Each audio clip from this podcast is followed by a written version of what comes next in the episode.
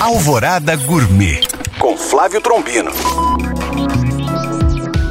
Olá, meus queridos ouvintes. Um ingrediente que eu adoro, mas que é pouco valorizado, é o chuchu. Eu o preparo de diversas formas e acompanha bem uma infinidade de pratos.